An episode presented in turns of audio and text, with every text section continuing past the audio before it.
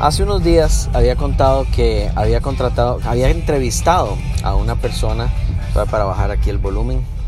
Voy camino a la oficina, estoy escuchando Tool y eh, había, le había dicho a una persona que no tenía dinero como para pagarle un salario base, que entonces lo hiciéramos por salario variable.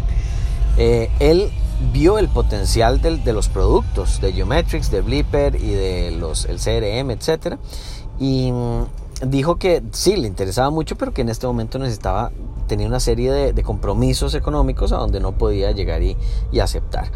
Y lo que yo le dije fue que, eh, que pusiéramos una comisión que sea suficientemente alta como para que él con la venta de eso y unas tres ventas de, de, eso pudiera tener un colchón suficientemente eh, seguro como para yo poder contratarlo y ya empezar a, pagar cargas sociales y todo este tipo de cosas.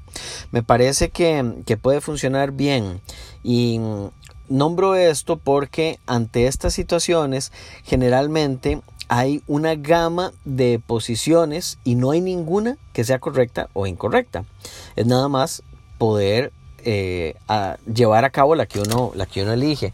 Por un lado está la gente que dice, eh, no, yo prefiero tener lo suficiente como para poder contratar a alguien y tener un salario de unos cuatro meses como colchón en caso de que esa persona no, no, no venda y hay gente que dice, no, yo voy a decirle a esta persona que entre y que le pago el salario base apostando a que las ventas van a ser suficientes como para cubrir el salario base y así voy al siguiente mes.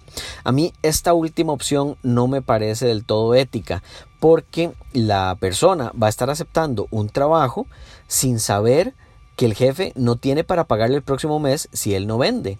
¿Qué pasa si no vende el siguiente mes por alguna situación que sea totalmente fuera de su control?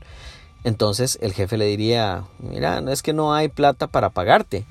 Y la persona, yo le diría al jefe, eh, me hubieras dicho esto y yo lo que hago es buscar en algún lugar a donde tenga un poquito más de seguridad con respecto al futuro, sobre todo siendo diciembre, la dificultad de, encontrar empleo en, en diciembre y en enero. Eh, pero bueno, ese fue el arreglo. Me parece que nos va a ir bastante bien. Yo creo que él tiene algo que a mí me falta y es toda la parte, el, el interés en vender.